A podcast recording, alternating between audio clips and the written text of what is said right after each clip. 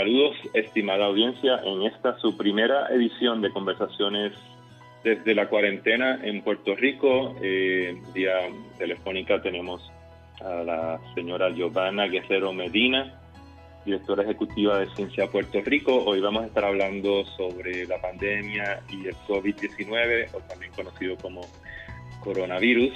Eh, y la doctora eh, Guerrero Medina lleva ya unos cuantos años en Yale eh, trabajando con científicos puertorriqueños en esta red llamada Ciencia Puerto Rico. Así que vamos a darle bienvenida a la doctora Guerrero Medina. Hola, ¿qué tal? ¿Cómo estás? Muy bien, muy bien, doctora. Pues vamos a hablar un poco sobre Ciencia Puerto Rico, eh, de qué se trata y inmediatamente pues nos moveremos a la conversación más global eh, y entraremos entonces al final del podcast hacia Puerto Rico y lo que está sucediendo para que nuestra audiencia tenga un, un contexto global de lo que está sucediendo. Eh, pero empecemos por Ciencia Puerto Rico y su trabajo y su trasfondo, doctora. Adelante. Como mencionaste, yo soy directora ejecutiva de Ciencia Puerto Rico, que es una organización sin fines de lucro que reúne a una comunidad eh, global, internacional, de científicos, educadores y estudiantes que están aliados con las ciencias y Puerto Rico. Eh, son mayormente eh, estudiantes que están encaminados a carreras científicas, profesionales en todas las disciplinas STEM, básicamente todas las disciplinas, el universo de disciplinas de ciencia, tecnología, ingeniería, matemáticas y campos aliados a la salud están representados en, la membresía de Ciencia Puerto Rico eh, y son más de, de 12.000 miembros ya.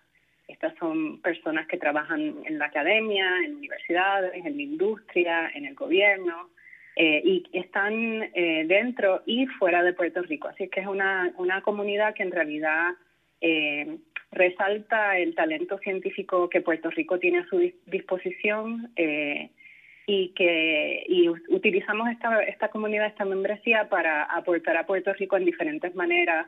Nos hemos resaltado mucho en divulgación científica, de hecho, gracias a colaboraciones con el Nuevo Día, nuestros miembros eh, comparten su conocimiento y escriben artículos eh, tanto de educativos y de informativos para, para el nuevo día, pero también columnas de opinión y hemos estado bien, bien activos ahora eh, con esto de la pandemia del COVID-19. Eh, y también nuestros miembros contribuyen a actividades de desarrollo profesional y de educación. Tenemos una, un eh, unas varias iniciativas de, educación para ayudar a mejorar la manera en que se enseñan las ciencias en Puerto Rico y a darle oportunidades más significativas a, nuestros niños de adentrarse a estas disciplinas. Eh, llevo ya como casi ocho años dirigiendo la red. Eh, yo soy también científica de entrenamiento, tengo un PhD en biología molecular de la Universidad de California, Berkeley. Eh, pero soy producto UPR y, producto Oricua. Muy bien, muy bien. Y usted se encuentra ahora mismo en New Haven, Connecticut, muy cerca de la Universidad de Yale, eh, pero estuvo por Puerto Rico hace unos, unos, días atrás. Cuéntenos cómo fue eh, su, su integración de vuelta a Yale después de haber estado acá en Puerto Rico. Sí, bueno, pues eh, Ciencia Puerto Rico tiene una colaboración con la Universidad de Yale y yo también trabajo para la Escuela de Medicina de, esta universidad aquí. Eh, había estado en Puerto Rico para dar algunas charlas en, diferentes universidades a estudiantes universitarios cuando explotó eh, la pandemia. De hecho, cuando se declaró, la Organización Mundial de Salud lo declaró una pandemia, yo estaba en Puerto Rico y estuve ahí para la primera semana del toque de queda, así que eh, estuve con mis padres asegurándome de que ellos estuvieran seguros y ayudándolos a, prepararse para el distanciamiento social o el, aislamiento durante el toque de queda. Y regresé aquí a Estados Unidos con mucho sentimiento porque me daba el sentimiento de dejar mi país en momentos tan difíciles y dejar mi, mis papás. Eh, pero aquí ahora estoy de nuevo en toque de queda y tengo familia que se está resguardando también de, eh, la situación en Nueva York, así que tenía que estar aquí para ello. Eh, pero súper envuelta con todavía con, con, lo que está pasando en Puerto Rico y eh, con esfuerzos para aumentar la capacidad en Puerto Rico de responder a esta pandemia. Ciertamente, y eh, Ciencia Puerto Rico pues tiene está desempeñando nuevamente un rol fundamental en diseminar información científica y objetiva, como lo hizo durante María, como lo hizo también durante los terremotos eh, pero antes de entrar en el rol de los científicos puertorriqueños que han estado colaborando ¿no? Eh, con esta eh, información científica, apartemos nuestra mirada más hacia el macro y hacia el globo y, miremos este esfuerzo enorme que está dándose por todos los países del mundo y muchas instituciones privadas y públicas donde hay epidemiólogos este, desesperadamente buscando una vacuna ¿no? para el coronavirus y Explíquenos un poquito eh, sobre lo que está sucediendo a nivel global eh, y cómo esto se parece o no se parece a lo que a, las vacunas que se lograron eh, conseguir para las influencias.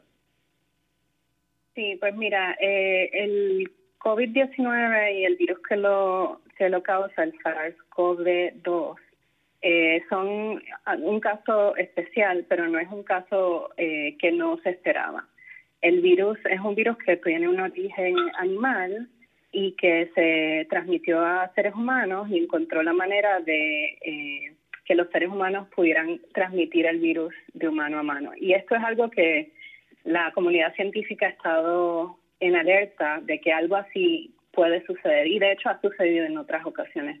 Todo el mundo se acuerda de la virus la gripe porcina, el avian flu, este, todos estos son virus que eh, son peligrosos porque los seres humanos no tenemos inmunidad porque en realidad estos virus vienen de un origen animal, estaban eh, en, en, animales y entonces dieron el salto a los seres humanos y al no tener inmunidad pues eso los hace particularmente peligrosos. Eh, y debo decir que me sorprendió mucho la, la lo mal que, que el mundo atajó esto, precisamente porque se sabe desde, desde, hace tiempo que esto podría pasar. Yo, de hecho, trabajé en el 2006 2000, al 2008 en los Institutos Nacionales de Salud y en el eh, Departamento de Salud de los Estados Unidos. Y en ese momento trabajaba en, en proyectos de monitoreo mundial sobre virus que podían hacer este salto.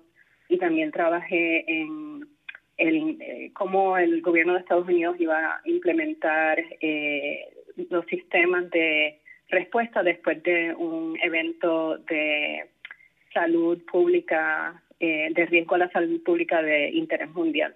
y, y pues se supone que haya que, que se hubiera tomado algo así mucho más serio de lo que se tomó. Eh, pero bueno, estamos en esta situación en que el virus empezó la transmisión, no pudimos aislar y detectarlo a tiempo y se ha, se ha convertido en una pandemia, que quiere decir que, que se está eh, transmitiendo de manera descontrolada y sin, sin que podamos eh, eh, saber dónde está. Mucha gente... Adelante, sí, perdóneme, adelante. Ah, no, lo único que iba a decir es que el, el virus mismo tiene algunos eh, aspectos que lo hacen particularmente difícil de controlar y en parte es porque los eh, síntomas se tardan en, en, demostrarse, al menos 5 a 7 días eh, de infección y también parece que se que se puede transmitir aún con personas que tienen síntomas bien leves o que son asintomáticas. Eh, así que por esas razones, pues el, virus se ha podido transmitir de manera tan rápida, además de que parece ser un virus particularmente infeccioso.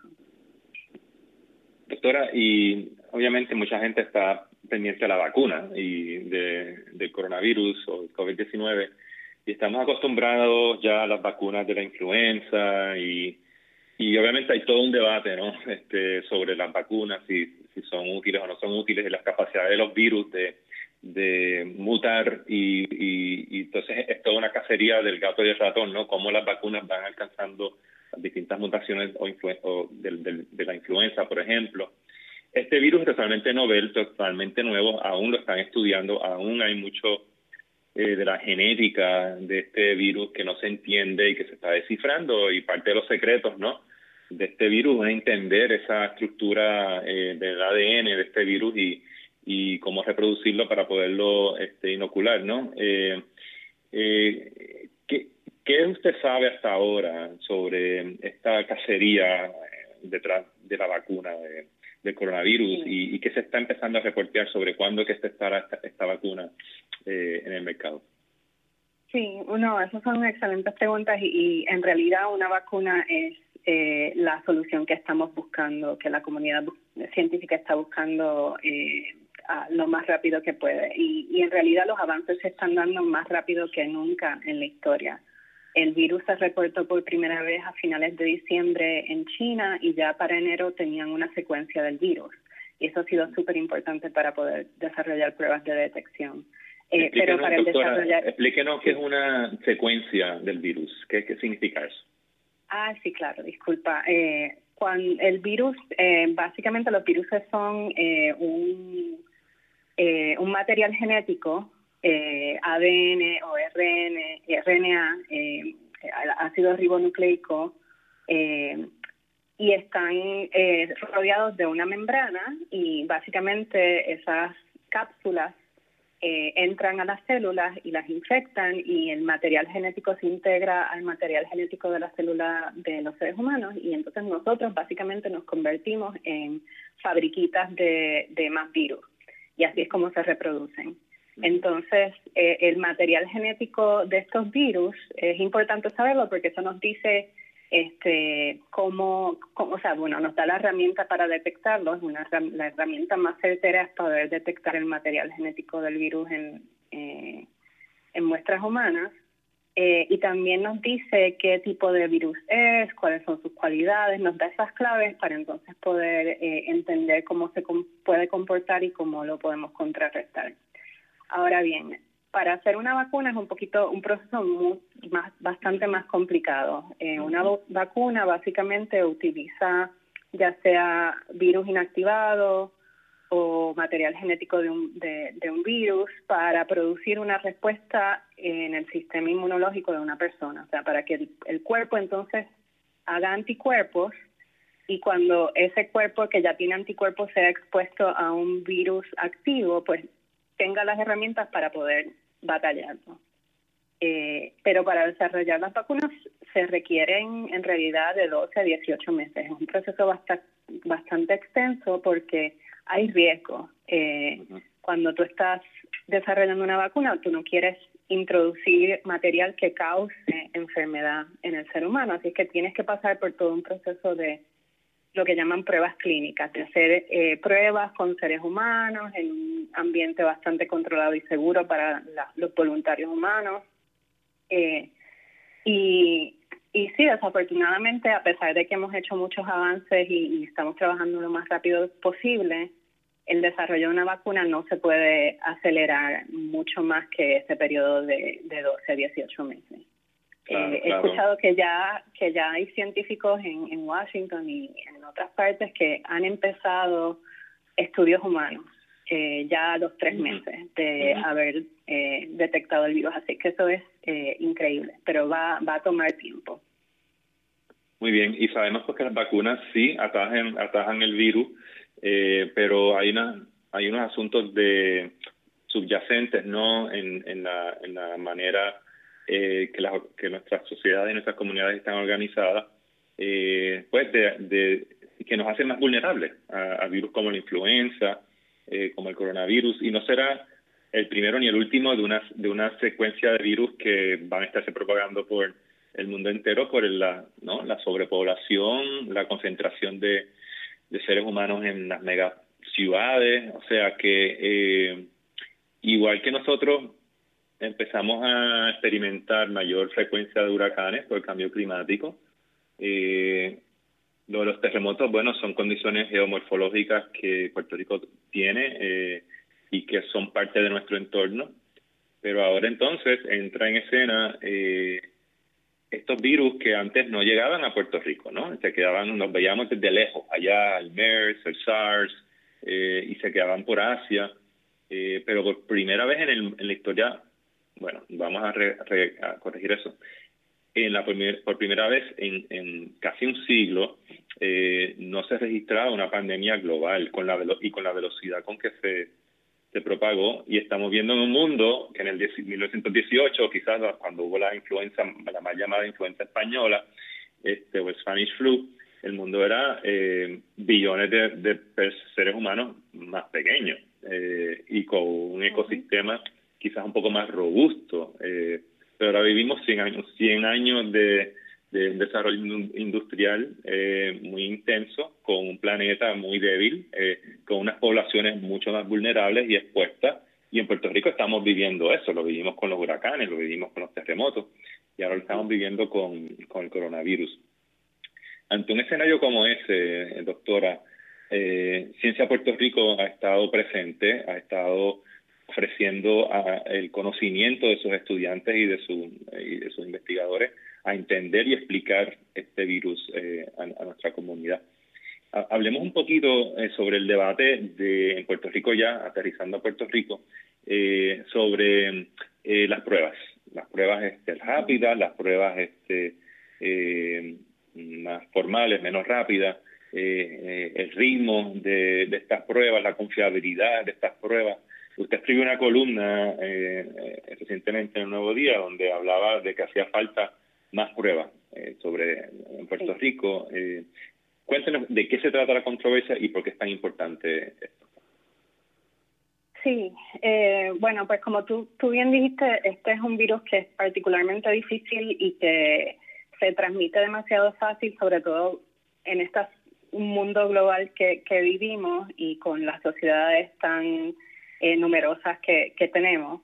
Y, y, bueno, yo le, yo estoy completamente de acuerdo y felicito al gobierno puertorriqueño por haber implementado el toque de queda eh, bastante, bueno, eh, pensamos que es bastante rápido porque no, no, en realidad no estábamos haciendo muchas pruebas, pero eh, una vez empezaron a dar los casos, pues se, hizo esa decisión, que no es una decisión fácil. Mm, ya, ok, el, el toque de queda es, es un paso importante, pero sin embargo es solamente una pata de una estrategia eh, que tiene que tener varias, eh, varias, varias partes. y, y las pruebas para detectar quién tiene el virus y quién no es una parte muy, muy importante de la respuesta eh, salubrista eh, para asegurar de que Puerto Rico esté preparado eh, para sobrellevar esta pandemia. Y me explico por qué. Eh, cuando, cuando aquí al 12 de abril eh, acabe este actual toque de queda, si no tenemos un sistema de un sistema bueno de detectar quién tiene el virus y quién no, eh, además de si no tenemos un sistema de, rastreo, de monitoreo eh, de casos, eh, vamos a estar básicamente en la misma situación que estuvimos el 15 de, marzo. vamos a no vamos a saber quién tiene quién posiblemente puede estar trayendo o entrando el virus a Puerto Rico el virus va a seguir en el mundo así es que este es posible que volvamos a empezar una nueva ronda de infecciones y pues va, o va a ser necesario que continúe el toque de queda o vamos a tener problemas en, los sistemas de, salud. Y obviamente todo el mundo sabe que un toque de queda demasiado extenso pues no es bueno para la, para la economía, para la salud mental. Eh, así es que es súper importante que establezcamos muy buena, un buen sistema de detectar quién tiene el virus y poder hacer este eh, esa, ese rastreo epidemiológico. Ahora, eh, la, el público habrá escuchado que eh, el comité asesor de la gobernadora, el comité asesor médico, eh, ha anunciado de que ha comprado 1.4 millones de pruebas. Eh, el problema está en que no han explicado bien qué tipo de pruebas son estas. las pruebas que el, Task Force ha comprado son unas pruebas que se conocen como pruebas rápidas en realidad hay diferentes tipos de pruebas rápidas. Estas en específico son pruebas eh, de sangre, que lo que están detectando no es el virus como tal o el material genético del que estábamos hablando, sino los anticuerpos que el cuerpo ha producido en respuesta a la infección. El problema de estas pruebas eh, de sangre es que los anticuerpos solo se comienzan a producir después de varios días de que existe una infección en el cuerpo. Toma como al menos seis días, cinco a seis días de que el cuerpo empiece a producir anticuerpos que se pueden detectar en estas pruebas de sangre. Así es que tienes una situación en la que eh, posiblemente eh, si te sale un resultado negativo con estas pruebas de sangre, tú en realidad no puedes decir que esa persona no está infectada, eh, porque es posible que haya sido infectado en, hace tres días, hace cuatro días, hace cinco días y la prueba no lo detecte. es lo que se llama un falso negativo, ¿verdad? Exacto, eso es un falso negativo. Eh, y bueno, es un problema porque, número uno, eh, no, no, en realidad no vas a saber bien quién, quién tiene esos casos eh, tempranos y en realidad la, el periodo más infeccioso se da en esa etapa primera, en esa etapa temprana. Este, así es que las pruebas rápidas pueden ayudar un poquito y son mejor que nada, pero no son la solución. Las pruebas que en realidad serían excelentes tener en Puerto Rico eh, son las pruebas, lo que se conocen como las pruebas moleculares. Y estas son las pruebas que, como te mencioné, detectan el material genético del virus. Eh, en Puerto Rico, ahora mismo, los únicos laboratorios que están haciendo estas pruebas moleculares son los laboratorios de salud eh, y un laboratorio privado que se llama Laboratorios Toledo. El resto de los laboratorios, inclusive el, el Departamento de Salud, ahora mismo están enviando muchas pruebas, a, eh, de, eh, muestras de, de, de, la nariz a laboratorios en Estados Unidos a que hagan esa prueba que se considera como el estándar de oro para diagnosticar si alguien tiene el virus o no, el virus del COVID-19. Esas pruebas en Estados Unidos se están tardando de 7 a 8 días. Así es que muchas de, las curvas eh, y, las, gráficas que el público ha visto eh, que demuestran el número de casos confirmados, pues número uno, eh, el número de pruebas está bastante limitado, o sea, no se están haciendo el número de pruebas que se deberían estar haciendo. Y número dos, muchos de esos casos vamos a estar esperando de aquí a siete días a que sepamos cuáles son los resultados. sí y esto es algo grande, demasiado grande eh, para poder tomar decisiones epidemiológicas y sobre todo para tomar decisiones clínicas sobre qué hacer con esos pacientes, para proteger al personal médico eh, que podría estar expuesto y que, tú sabes, lo, más terrible sería que, que estarían también eh, sin saberlo transmitiendo el virus a otros pacientes. Así es que eh, ese es un problema, el problema de que no tenemos suficientes laboratorios aquí en Puerto Rico haciendo pruebas, bueno, allá en Puerto Rico haciendo pruebas, es un, es un problema. Eh, y algo que yo digo en la columna es que eh, en realidad hay una solución para ese problema. Hay laboratorios clínicos en, en, en sectores, en el sector privado, en las universidades, que tienen la capacidad de hacer estas pruebas moleculares eh, estas pruebas confirmativas que, confirman quién tiene el virus y quién no. Eh, pero no, esos, esos laboratorios no han sido integrados a un plan, una estrategia nacional.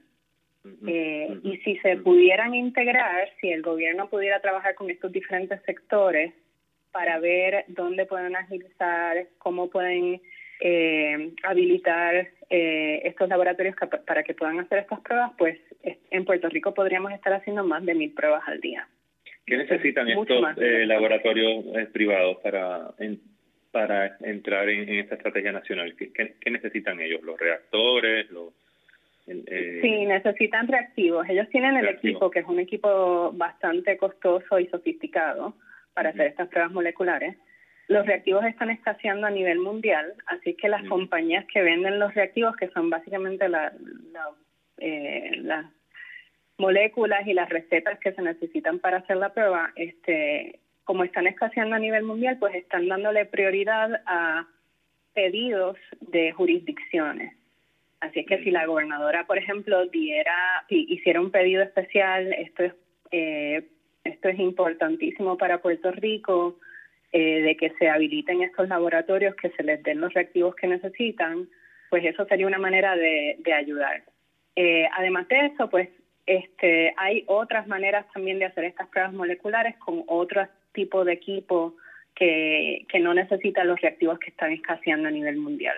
Y este, para hacer este tipo de, pruebas, pues, tienes equipo en laboratorios en, en, las universidades, en la industria, que se podría eh, recolectar eh, para que para que se pudieran hacer las pruebas. Eh, o sea, básicamente para, para cada problema hay soluciones creativas. Eh, lo importante es que se coordine y que se colabore.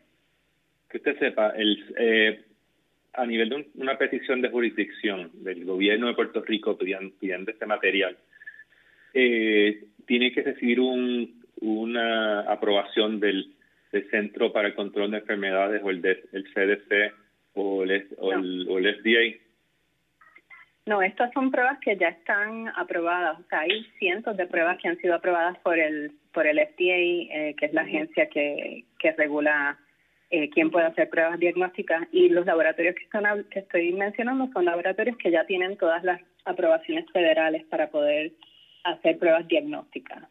Eh, son laboratorios que, por ejemplo, corren ya pruebas para dengue, este, para otras enfermedades infecciosas y que, y, o sea, sí, tienen todo excepto los reactivos. Eh, son reactivos que están aprobados.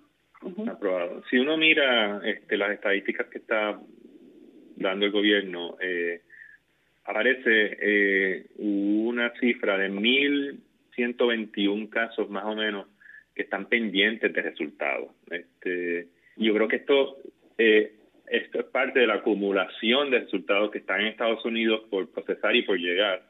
Eh, y, da la impresión de que eh, pues, cada vez va a haber un, un abultamiento mayor en, en, los lugares donde se están haciendo esto, procesando estos resultados en Estados Unidos.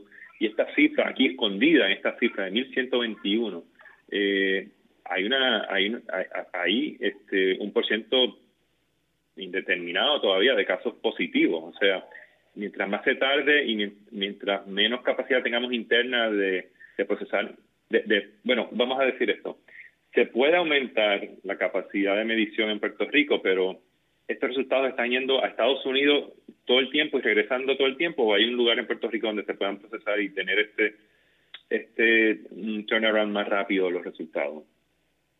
Sí, o sea, si, se, si estos laboratorios clínicos que te digo que tienen el equipo y la capacidad eh, se pudieran habilitar por completo, o sea, pudieran recibir los reactivos, por ejemplo, pudieran tener eh, la, el apoyo del gobierno para poder eh, realizar estas pruebas, eh, pues entonces, te digo, estas miles de pruebas que se podían hacer al día serían pruebas locales, pruebas donde tardarían eh, 24 horas máximo para conseguir los resultados.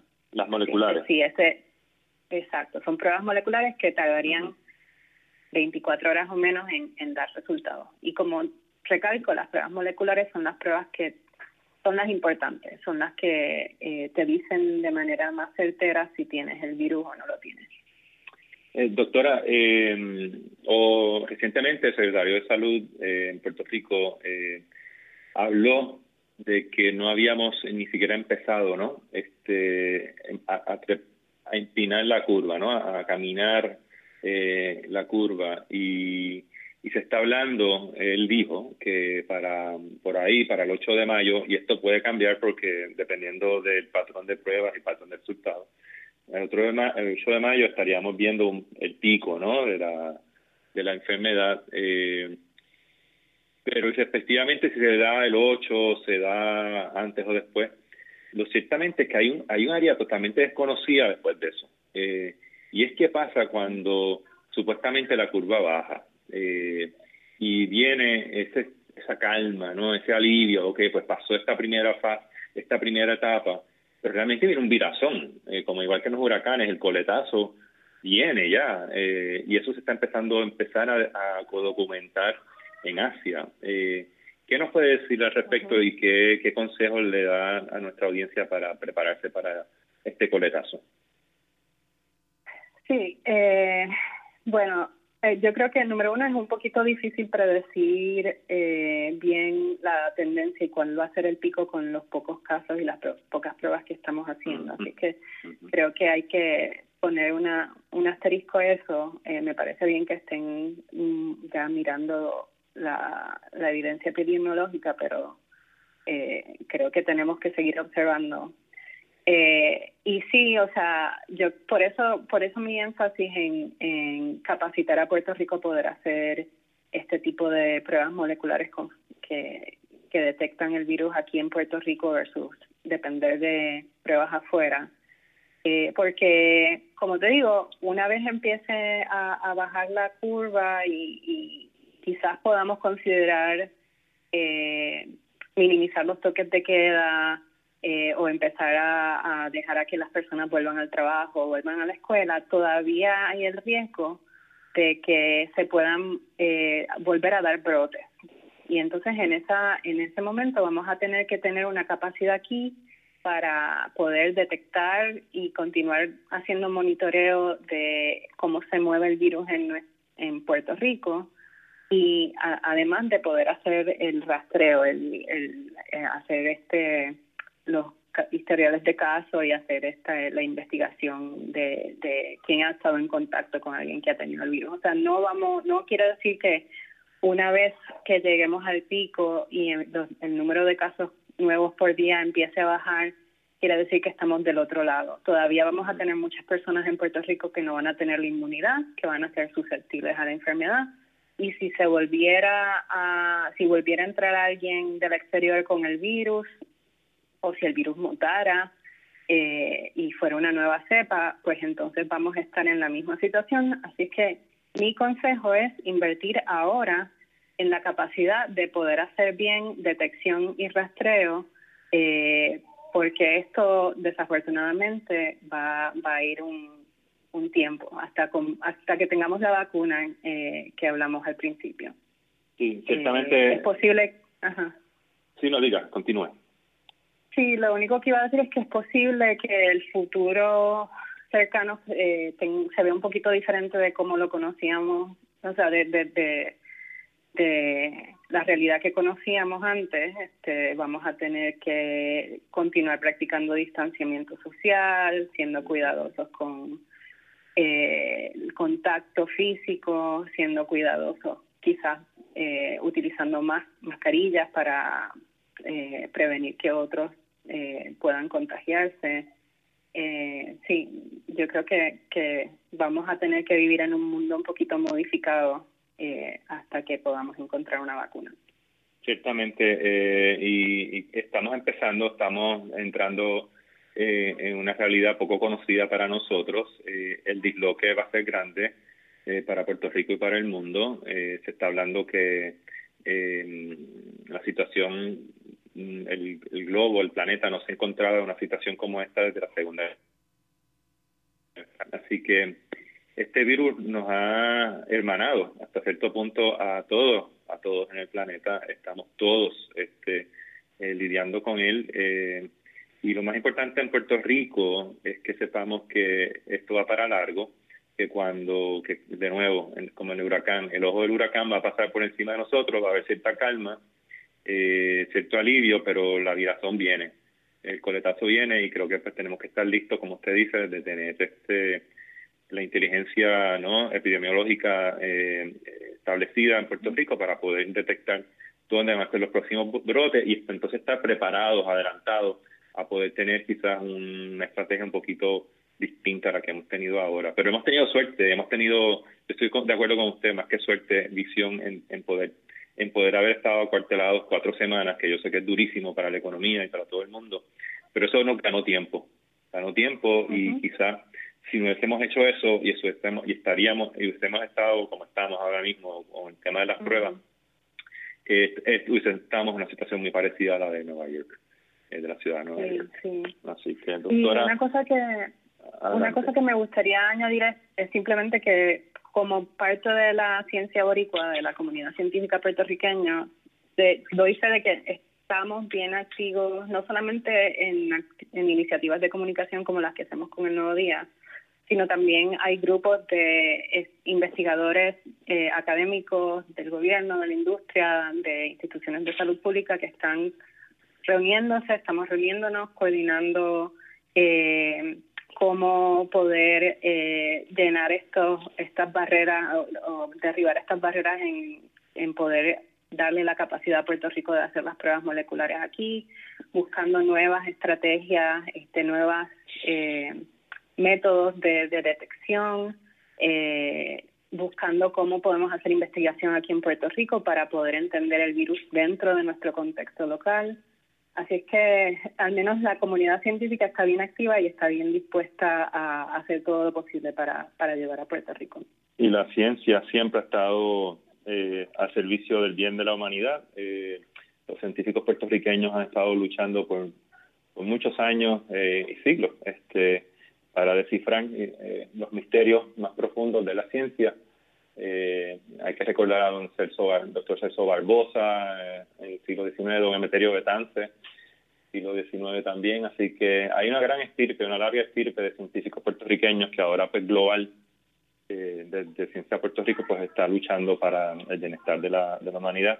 Así que doctora eh, Guerrero, muchísimas gracias por estar en directo eh, desde Yale y New Haven, Connecticut, en, Estados Unidos, y trabajando con, con, con, este tema. Así que gracias por estar con nosotros en conversaciones. Estimada audiencia, eh, manténgase en sintonía con conversaciones porque estaremos abordando otros aspectos sobre el coronavirus en Puerto Rico.